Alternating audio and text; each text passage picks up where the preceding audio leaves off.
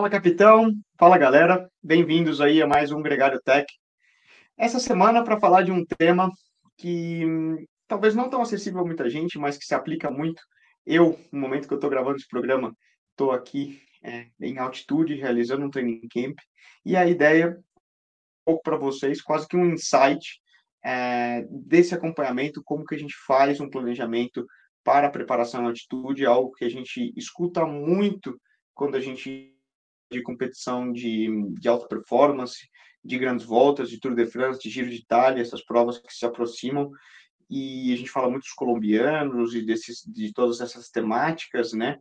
E a gente já realizou um programa sobre isso no ano passado, com o Ulisses Abud e o Rafa Falsarella, falando um pouco da temática sobre o princípio básico do porquê do treinamento de altitude, como poderia ser aplicado, em que época do ano, por que a gente realiza mas a ideia desse programa, é, repetindo um pouco a temática, foi é, através de uma conversa com o, com o DOC, o Dr. Paulo Putinelli, lá no Brasil, quando a gente estava tava junto, de, de trazer alguns insights desde o ponto de vista um pouco mais médico, né, fisiológico, de cuidados que a gente tem que ter na hora de realizar esse tipo de treino, é, esse tipo de periodização e como que a gente acompanha isso. Dito isso, eu tenho a honra de receber aqui comigo justo ele, Dr. Paulo Putinelli. Vou colocar aqui na conversa o Doc, que vai falar um pouco, né, sobre como que a gente tem que olhar, que análises, para que números a gente tem que olhar, desde o ponto de vista médico, como que a gente tem que preparar todo esse training camp em altitude para que ele seja o mais proveitoso possível. Doc, muito bem-vindo ao Gregário Tech mais uma vez. Você já é da casa, roda no pelote, está sempre aqui. E, e vai ser muito legal trocar essa ideia, né? Quase que um estudo de caso prático, uma vez que eu estou realizando isso, a gente já, já falou sobre isso antes, mas trazer isso também no formato podcast e, e para ajudar a galera, né, que vai preparar uma competição, seja ou uma viagem para Colômbia, né? Agora um, um, destino muito muito próximo, Boulder, enfim, é, valeu aí mais uma vez por aceitar o convite. Pô, eu que agradeço. Boa, capitão, valeu. Você falou aí de andar no pelote, mais ou menos, né? Eu ando no seu Z2, eu na roda em Z5, né? É o máximo. E o outro convidado aí também, vocês dois batendo papo e eu de língua de fora, né? Foi assim que foi que a gente conversou sobre esse assunto. Mas obrigado pela, é, pela convite aí, viu? A conversa que vocês vão aqui escutar, ela existiu, é, de maneira real. O, o Rafa Falsarella, meu preparador, e também triatleta profissional aí, assessoria de, de hum, esportivo. Profissional é pesado, hein? Ô, Rafa, você fez o melhor pedal de Kona, cara. Isso tá no currículo, né? Isso. Bons tempos, bons tempos. Melhor pedal amador, né? Então é bom lembrar, vou ressaltar isso. Né? Melhor pedal. Tamo aí, valeu, capitão. Merece... Mais uma vez aí o convite. Merece Fita pesada hoje aí. É, hoje, pelo menos, a gente vai conseguir conversar é, sem tantas pausas na respiração, né? O que vocês vão escutar aqui, como é. eu disse, basicamente foi uma conversa de um pedal nosso lá em Ribeirão Preto. É, e toda uma discussão que transcorreu através do, de um treino enquanto a gente estava lá justamente falando sobre, sobre treinamento, planificação, né, que cuidados ter. Mas bora lá, gente, entrar no sem, sem mais delongas. Hum, quando a gente fala de treinamento em altitude, é, quais seriam os, os princípios médicos, Doc, que a gente para aplicar seu treinamento, né, em primeiro lugar? Bom, é, Nico, assim, a, a, ideia do treinamento de altitude é se preparar antes de ir, né? É, do ponto de vista de treinamento também, mas do ponto de vista de saúde, a gente precisa primeiro avaliar uma avaliação geral sempre para ver se está tudo bem com a máquina, né? Para ver se não tem nenhum problema ali, nenhum, nenhum parafuso solto. É, enfim, ver, fazer uma avaliação global, parte cardiológica, exames de sangue é, do ponto de vista de saúde mesmo, mas principalmente uh, de otimizar alguns parâmetros que vão ser cruciais é, no treinamento.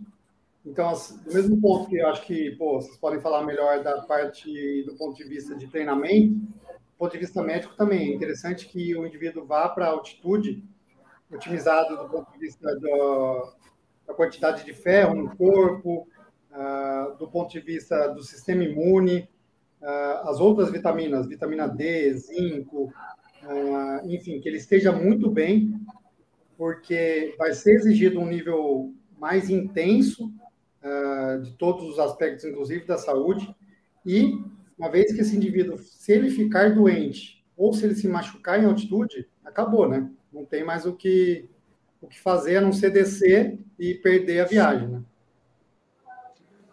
Mas por que a altitude deixa é tão perigosa assim, né? Existe até um tabu.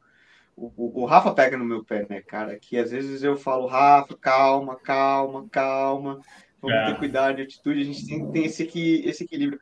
Por que é tão é um fator tão estressante para o corpo? Boa. Bom, é, em altitude, a gente não é que a gente tem menos concentração de oxigênio no ar. Isso não é, não é esse o jeito de pensar. Concentração de oxigênio no ar é igual em todos os lugares. Né? A gente tem 21% de oxigênio no ar ambiente, seja aqui, seja no Everest. A diferença é a pressão uh, de ar que está sobre a nossa cabeça, né? a pressão atmosférica. No mar, a gente tem uh, uma pressão que é 1 atm, né, é, é um valor, e na altitude essa pressão é menor. Ou seja, a quantidade de oxigênio que a gente consegue expirar em altitude é menor do que a nível do mar. Então, essa menor oferta de oxigênio, ela faz com que a fisiologia normal do corpo esteja, vamos dizer assim, acelerada. Ou seja, para tornar algo mais simples, você parado em altitude era como se estivesse em atividade. Imagina você, no começo da altitude, você treinando 24 horas. Então, você está num ambiente hostil, você está num, em algo que está demandando muito mais energia de funcionamento do seu corpo do que em nível, uh, a nível do mar. Então, assim, esse é o cuidado inicial e isso é o ponto principal que o Rafa, você acabou de falar, brilhantemente fala, que assim, no começo, cara, fica tranquilo que parado você está treinando. Né? Mais ou menos isso. Doc, e, e, é interessante também porque não é. A gente pensa muito na respiração, né? Que é difícil de respirar lá em cima, e realmente é, né? Mas é, quanto afeta as outras funções, né? É difícil comer, é difícil hidratar, é difícil fazer o corpo é, funcionar normal, né? Por conta dessa pressão atmosférica. Né? Isso tudo é devido à demanda de oxigênio, é assim, é, cara, se você. Isso é legal, tem uma, uma área da ciência da, do esporte que estuda grandes montanhas, né? É, o trekking e tal. E você olha as recomendações de hidratação e alimentação em alta montanha, são coisas astronômicas, assim, algo em torno de 10 litros de água por dia, é, 8 mil calorias é, por dia, óbvio Estou falando em alta montanha, acima de 6 mil metros. Ninguém vai fazer treino em altitude nessa, né, é, nessas alturas, assim, nesse, nessa altimetria. Mas é exatamente por esses motivos. Como a, a, é como pensar num, numa máquina, a máquina está numa velocidade mais rápida, então ela precisa de mais combustível. E se você não ofertar, é, você começa a depletar, você começa a gastar suas reservas. E se você somar isso a altas intensidades de treino, é a fórmula do fracasso. Vai dar ruim com certeza. Isso é do ponto, né? Deixa de ser um estresse produtivo e passa a ser hum, algo destrutivo, né? Acaba é, é. fazendo muito mais dano do que. E é algo que eu já vi acontecer diversas vezes. Pessoalmente, também, já várias vezes que eu fiz treinamentos de altitude e de passar do ponto. É muito fácil, porque quando uma vez que você chega aqui em cima, é muito legal, né, cara? Você normalmente está numa região linda, de alta montanha, puta, animal, cheio de ciclista, lugar super legal para ir correr, para treinar e tal, e você acaba naturalmente querendo fazer muito mais, né? Ter que controlar essa ansiedade é difícil. E às vezes no primeiro momento você chega, você não sente tanto, né? Você sai para treinar, você sente que as zonas ficam alteradas, isso é claro, né? Vamos pensar pelos mesmos watts, todas a, a, frequência cardíaca, tudo fica mais baixo, né? Você tem que dar uma controlada nesse lado. Sim, tem que ter, tem que ter primeiro o planejamento, né, Nico, de quanto você vai subir, quanto tempo você vai e fazer esse ajuste de zona, principalmente, né? Quem trabalha com zona de treino, com frequência cardíaca ou potência, tem que ter esse ajuste porque é, é isso, né? O, o, consumo calórico é outro, então a necessidade é, do ponto de vista metabólico ali em cada zona de treino é outra, né? Então tanto no treino quanto no pós-treino, né? O efeito EPOC ali do pós-treino é, é absurdamente maior, né? Então por isso que esse ajuste de zona de treino é importantíssimo, né? Fazer esse controle e no começo é, respeitar muito, né? Porque é isso, você chega no, no primeiro dia ali achando que tá valentão, né? Ah, a altitude aqui tá tranquila, né? Falaram que ia ser difícil, vamos descer a marreta aqui, né? Mas a conta vem, né? Uma hora a conta chega. Já tivemos experiências não muito Rafa, boas com isso, né? O, o, quando a gente fala de ajuste de, treino, de zona de treino, o que você recomenda? Vamos pensar seguir mais frequência é, essa cardíaca. Essa adaptação é importante. É, sim, a frequência cardíaca é um, é um bom, acho que um, uh, uma boa forma de você monitorar as, as, suas adaptações ali do seu corpo, né? Então, por mais que você ah, não treine com frequência, acho que é sempre bom ter a frequência como um segundo parâmetro ali, e principalmente nessas alterações né, de clima, de altitude, é, porque ela vai te mostrar na hora o que está acontecendo ali, né? Pô, minha frequência está muito alta, então, peraí, tem alguma coisa errada. Eu estou andando a, a, X watts aqui no meu Z1 e minha frequência está lá no Z5, né?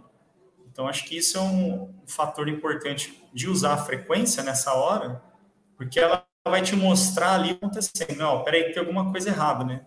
Seu corpo está gastando muito mais energia para andar na mesma intensidade que você anda lá embaixo, mas é, segura a onda aí porque seu batimento está alterado, por exemplo. Então, esse começo, principalmente, de, de ajustar as zonas para baixo, né, de jogar a intensidade mais baixa ali, de fazer essa aclimatação, é muito importante e ter esse controle também, né, da frequência, que é um bom parâmetro para você mensurar isso ali durante o treino, porque a potência vai ser igual lá em cima ou lá embaixo, ela vai ser a mesma, né? Mas aquela resposta ali direta da sua frequência, ela vai te mostrar muita coisa durante o treino e após o treino também, né? Por isso que é bom monitorar ela full time. Sim. Você vai perceber que seu HRV, para quem acompanha HRV, a frequência de repouso, ela é, ela é outra, né? Exatamente. É, muda muito, né? Até foi um dos, um dos triggers para a gente começar a usar foi, foi durante o Camp Altitude, né? Para a gente começar a acompanhar isso e olhar mais, mais próximo. É, no geral, esse, ainda que nesse, nesse é. último bloco, né, a gente estava até, até, falando, é, o fato de eu já ter feito várias vezes, a gente começa a notar como o corpo responde mais rápido. E, e né, foi uma das conversas que, que a gente teve no sentido de, cara, impressionante como esse ano, ao já ter feito repetidamente, várias vezes, né? Poderíamos pensar um atleta que mora em altitude, um colombiano, por exemplo, né? É, o Sérgio Guita, que mora em Medellín, ele não sente tanto altitude como alguém que nunca foi pela primeira vez. E eu notei esse ano, agora, nesse bloco de março, que, pô, cara, a gente subiu e. Não, a, a, já estava em, em, questão de três, quatro dias as zonas de treinamento quase é. normalizadas, né? Já demorou dez dias, né, Nico, mais ou menos, ali, para você começar a se sentir bem, né? Em outras, outras temporadas na altitude, né? Quase que duas semanas ali para você começar a realmente começar a aplicar seus números, né? Sua força, não sentir tanto o efeito da altitude, né? E essa vez realmente foi muito rápido, né? Você subiu, fez ali aquela preparação é, baixa intensidade, só que rapidamente já conseguiu já entrar na, nas suas zonas de treino, quase que 100% aí da, né, você trabalha lá embaixo. É, nesse sentido, que uma curiosidade que, que eu tenho. Assim que se explica isso, cara? O fato de, então, eu... de cada vez que suba, o corpo adapta mais rápido, né? Esse, esse feeling empírico aí que a gente tem. mas assim, eu tenho até uma dúvida, porque eu achei interessante essa, essa, essa, esse fato que aconteceu. Isso tem alguma coisa a ver com o seu nível ou a sua seu nível de treinamento antes da de você fazer o camp não? Tipo, dessa vez que você se adaptou melhor, você estava mais bem treinado? É. Sim, também, né, Nico? Isso faz sentido também, porque você vem a cada ano mudando seu padrão de treinamento, né? Então você subiu já mais treinado esse ano. Uma baita de uma base, né? Uma pré-temporada gigantesca, né? Pode ser, pode ser. Tirando mas... o fator da altitude, né? hum... né? A adaptação com a altitude. O... Sim, né? É, vai, vai acumulando, isso é certo. Mas não necessariamente, porque outros anos, né? Se você for pensar no passado, quando a gente subiu, pô, também vinha de um bom bloco, né? É, é, em outras oportunidades. Porque assim, a, essa questão. Não de... relacionaria direto, não. Desculpa. Mas, assim, é, a questão de adaptação à altitude é, tem um fator genético grande, grande. A gente tem já alguns genes mapeados de melhor e mais rápida adaptação à altitude. É, e isso, mais uma vez, pegando emprestado aí o pessoal que estuda alta montanha, é, a gente sabe que tem alguns genes uh, que indivíduos são mais uh, protegidos ou têm menos risco de ter mal da montanha. Né? É, outros, porventura, ao contrário. É, tem gente que sofre mais, que satura mais fácil, que tem edema agudo de pulmão, essas, essas doenças da, da alta altitude. É, e isso não tem a ver com o nível de treinamento. Então, tem muitas vezes indivíduos, se você pegar duas pessoas no, no nível do mar, um muito bem treinado e o outro pouco treinado, e os dois forem para altitude, não necessariamente é, o cara que está mais treinado ele vai se adaptar é, melhor ou ele vai ter menos problemas do que o, o que não está treinado. Se o cara que não está treinado tiver esses genes aí com uma melhor adaptação. Isso é, isso é muito interessante, é muito legal, porque dá para você mapear, né? Uhum. Até esses indivíduos, é, a gente tem esse cara que, que fez esse, esse recorde dos cumes aí, é, ele não tem mal do estudo nenhum, ele sobe e desce sem sofrer, né? Ele tem uma adaptação muito rápida. E, e consegue suportar acima de 8 mil metros, né? Estímulo que ninguém até então conseguia, né? Esse cara testado, ele acima de 8 mil metros, ele consegue aplicar força e tudo mais. É. E, tem, e você tocou num, num ponto interessante que vocês estavam falando da questão da potência, das, das variáveis de carga interna, frequência cardíaca. É interessante pautar isso que ah, no início, e inclusive se for um, um, um, camp não muito bem organizado, você corre o risco de destreinar, né? Corre o risco de não conseguir aplicar ali o, o, o que foi programado, no sentido de ah, não sua recuperação ser mais lenta e isso fazer com que você não suporte as cargas de treino que estavam programadas. E aí o, o, tiro sai pela culatra, né? Você voltar mais lento ou menos treinado do que se você tivesse ficado no, na altitude, né? É. é vamos usar o Nicolas como exemplo, né? Para ficar mais fácil de entender. Se a gente manter o, o padrão de treino dele aqui, por exemplo, ó, ele está treinando em Valência, né? Nível do mar ali. Quanto tem Valência? 600, Nico? Nem isso, né? Ou é bem nível do mar mesmo? Nível do mar. É, se a gente aplicar a mesma semana de treino, a mesma planilha para ele, que uma semana que ele está lá em cima, e falar, vai, Nico, mantenha os seus números aí agora. Com certeza ele vai terminar a semana duas vezes mais estragado, né? Se ele tivesse lá embaixo tentando não, manter os mesmos números. Não mantém, não mantém. demanda. Né? Por isso que esse, é importante esse ajuste para não acontecer exatamente isso, né? Você ter tanto um destreino quanto uma, um excesso, né? Uma satura, né? De fadiga e de dependendo de quantas semanas você ficar lá em cima tentando seguir a sua zona de treino, até o princípio de um overreaching, um overtraining, alguma coisa do tipo, né? Por conta da, da, é, da carga de treino e da recuperação debilitada, né?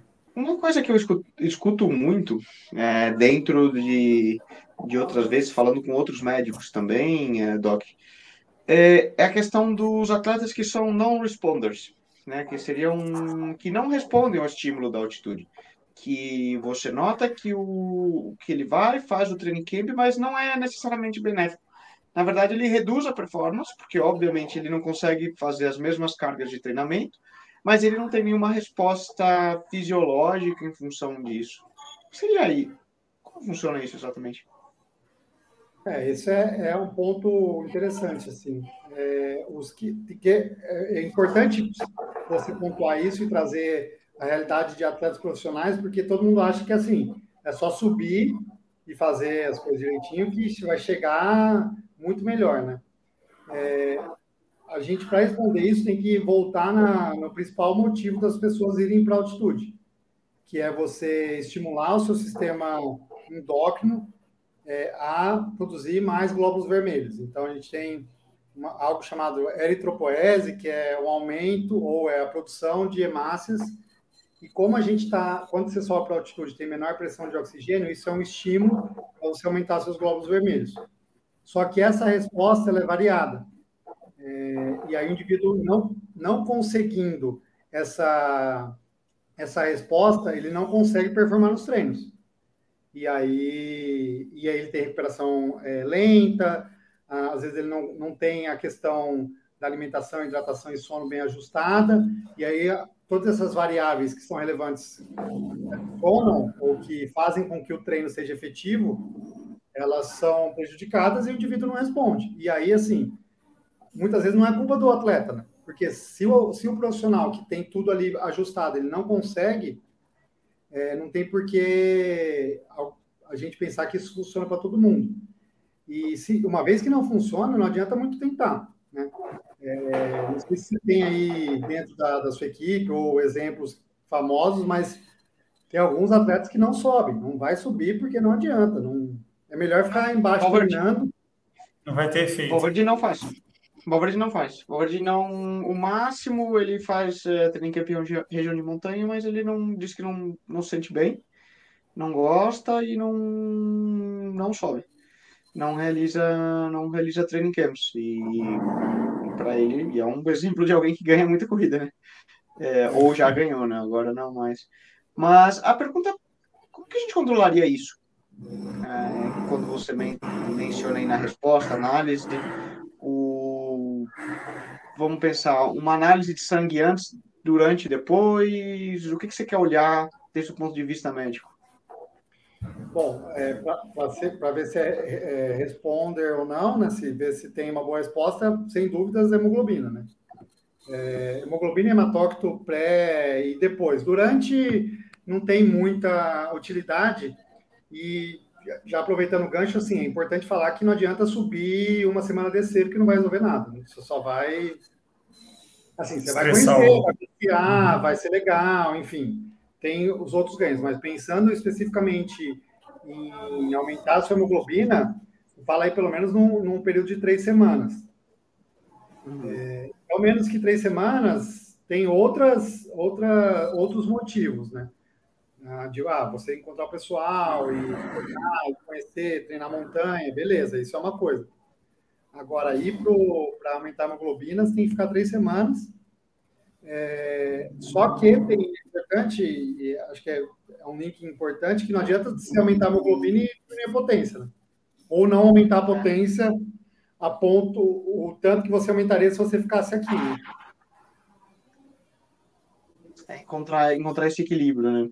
Desde o é. ponto de vista, é, por exemplo, agora é, fazer o teste antes é um teste básico, né, do que do acompanhamento normal, que você tem ali, vamos pensar, então, qual seria o teu desvio padrão do que é a tua hemoglobina, sei lá, na semana antes de subir, e quando quando você voltaria a testar? Essa é uma dúvida, porque ah. aí eu vou usar um caso concreto do, do Nico, por exemplo.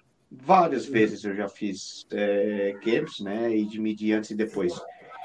E várias vezes eu não respondi aumentando a hemoglobina no exame de sangue. É... Mas eu melhorei a performance. Uhum. Talvez a dúvida: será que eu colhi o exame de sangue no momento certo? será que não houve mesmo uma, uma, uma melhora no aspecto hematológico? Como que a gente. Vamos pensar, desde o ponto de vista médico, o que, que você gostaria que eu fizesse? Quantos dias antes, quantos dias depois? E como a gente controla isso? Tá. É, bom, assim, uh, pensando nesse, nessa preparação prévia, eu falaria para o indivíduo fazer um, um, exame 30 dias antes. É, porque, ah, não só pela hemoglobina, mas, pô, se a gente vê uma deficiência de ferro, uh, vê algum outro parâmetro, a gente ainda tem tempo. Porque uma semana antes, eu vou ver, olhar a hemoglobina e vou falar, beleza, cara, agora sobe e vê o que, que dá para lá para fazer.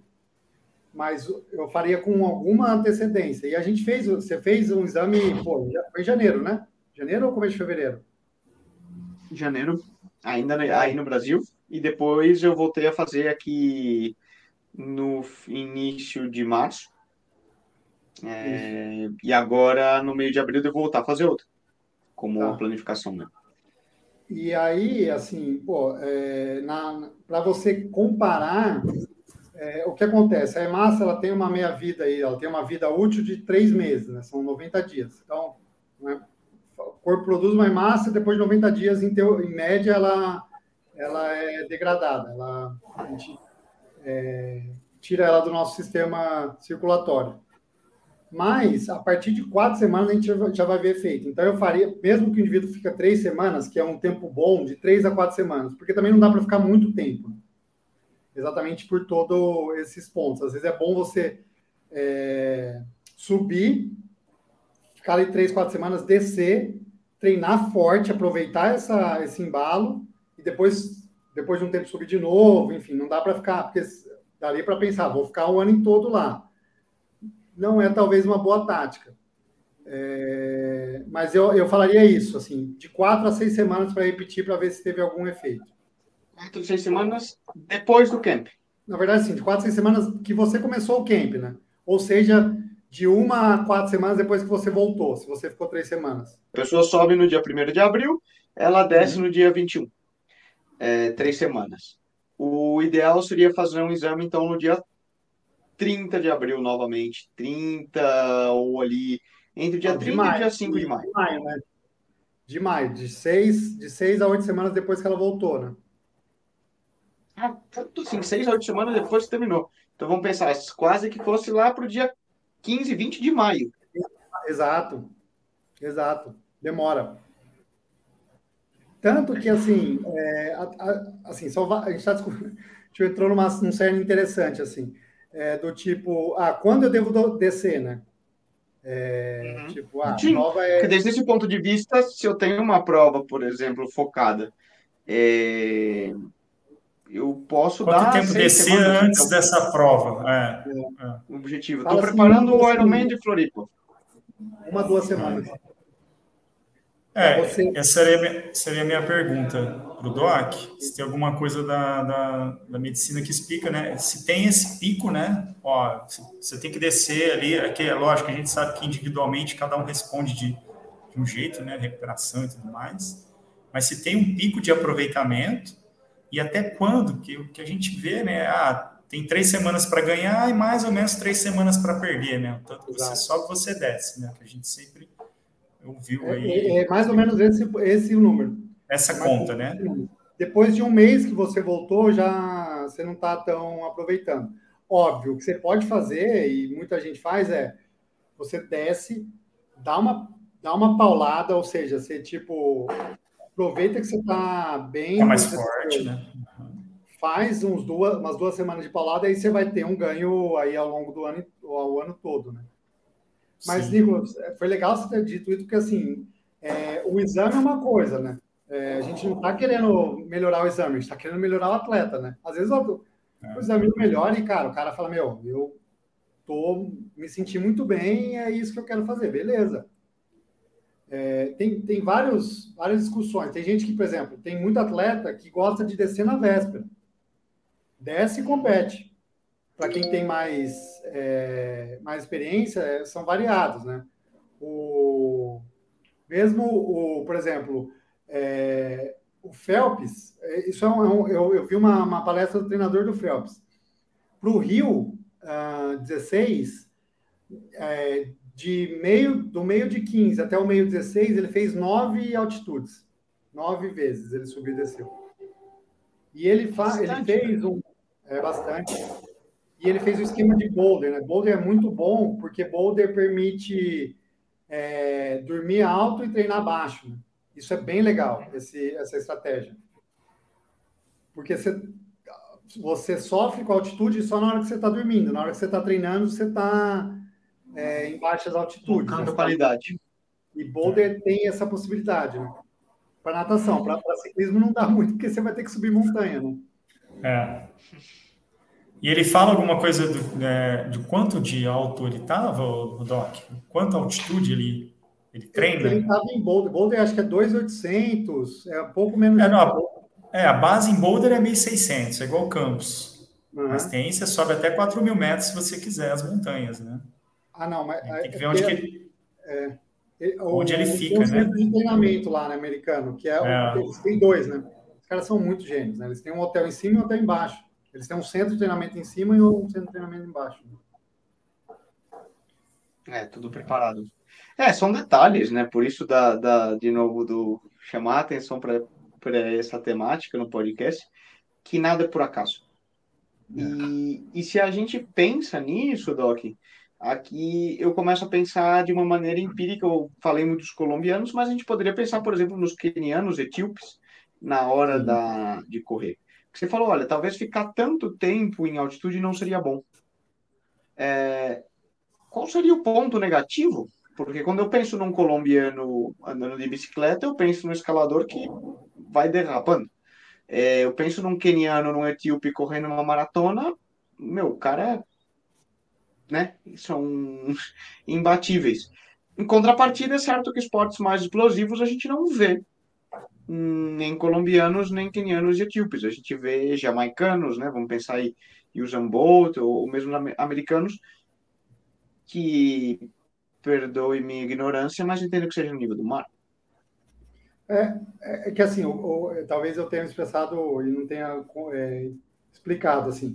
Não é bom para a gente ir lá e ficar um tempão lá, mas o ideal para endurance é nascer lá, né?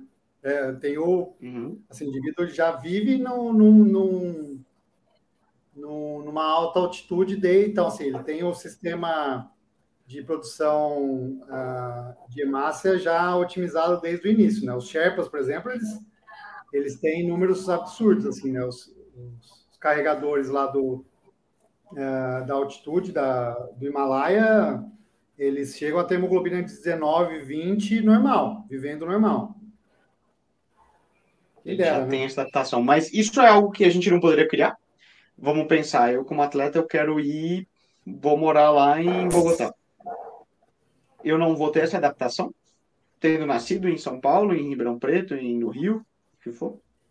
É, é, uma boa, eu não sei te responder, mas é uma boa pergunta. Teria que, não sei, esse é uma, um ponto relevante. Do tipo, meu, vou mudar e será que eu me adapto a ponto de Talvez não por conta da, da questão genética, né?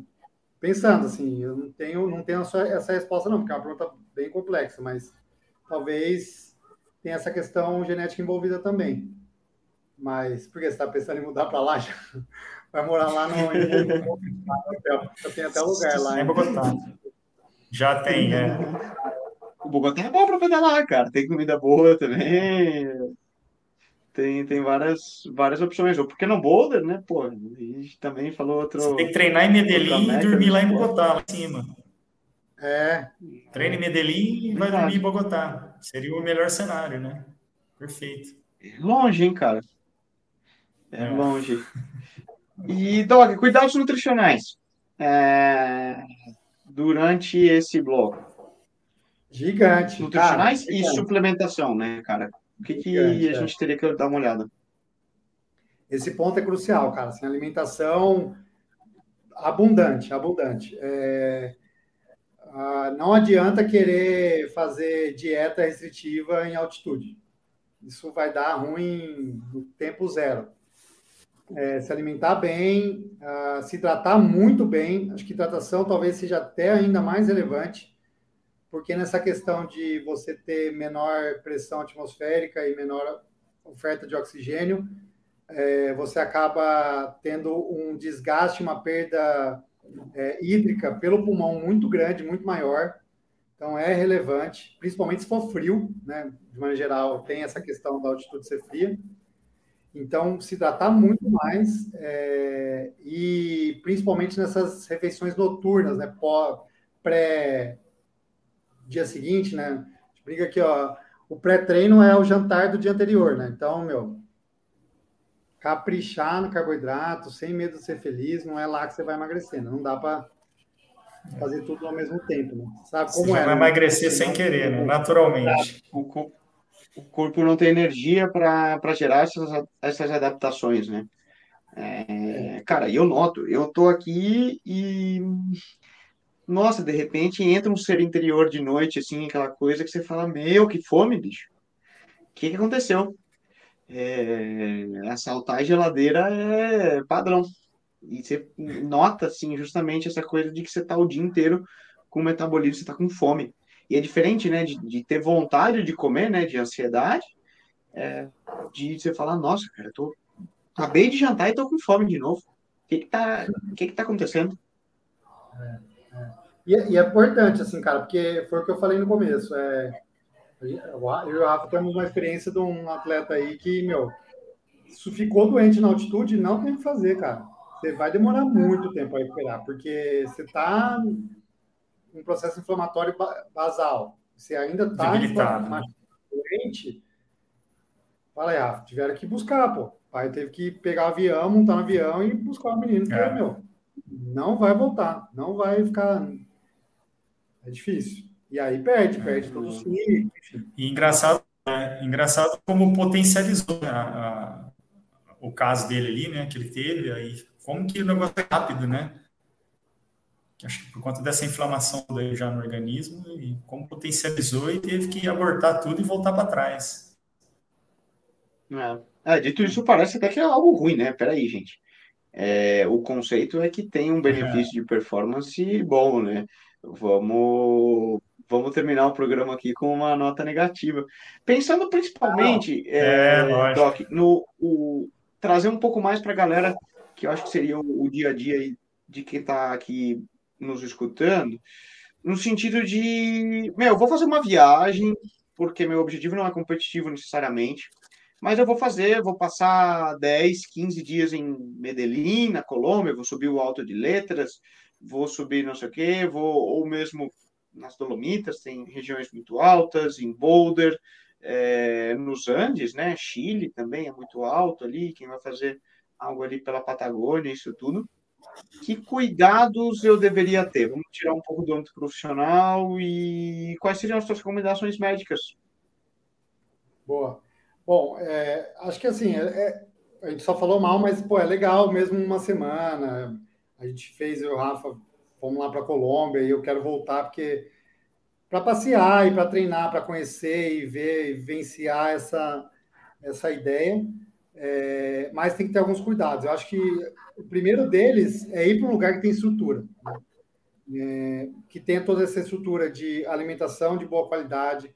Pensar que, meu, você está indo muitas, muitas vezes, não, 100% das vezes quase. Você está indo para um outro país com uma temperos diferentes, alimentação diferente. Então, tem que tomar muito cuidado quanto a isso.